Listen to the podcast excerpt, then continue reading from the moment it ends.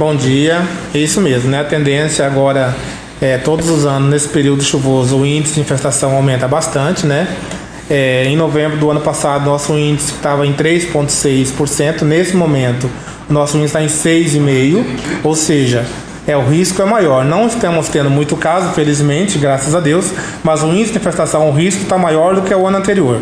Por isso que a ação nós vamos intensificar a partir de agora, né? Uma ação conjunta, nós da, do Centro de Endemia, juntamente com a Luciane da Secretaria de Meio Ambiente, na fiscalização também, a fim de que, nesse momento, estarmos visitando né, novamente todos os pontos estratégicos o que são os pontos estratégicos? São os locais é, com maior possibilidade de criadores, né? Que são os ferro velhos, borracharias, oficinas, locais onde concentra grande número de potenciais criadores.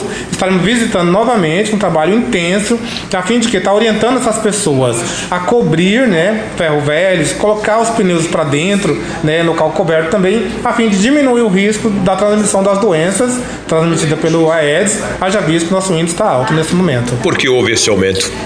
É o aumento, então, nós atribuímos esse aumento a uma. A gente vem aí há, vários anos, né?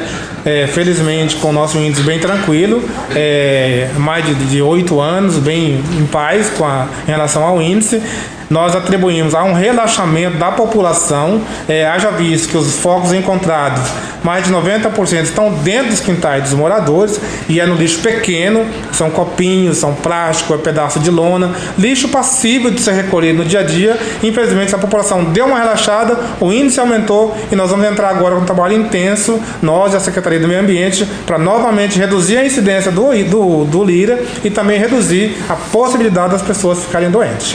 Exatamente né? A lei é diferente em relação a residências. Nos pontos estratégicos, é, a nossa lei dá o direito de fazer uma multa de até de mais de dois mil reais.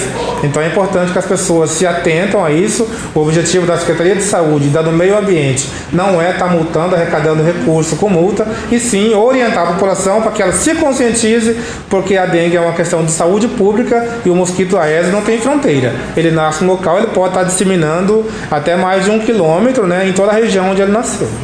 Exatamente, né? É, é, um risco também. É, às vezes o seu quintal tá limpo, tá tudo tranquilo, mas atrás da geladeira, em algumas geladeiras, é, tem um, um, depósito ali que acumula água e ali também já foi detectado por nossos servidores é bastante larvas, não só da geladeira, como também do ar condicionado, que também acumula água ali atrás em algum depósito ali e pode sim estar servindo de criador do Aedes.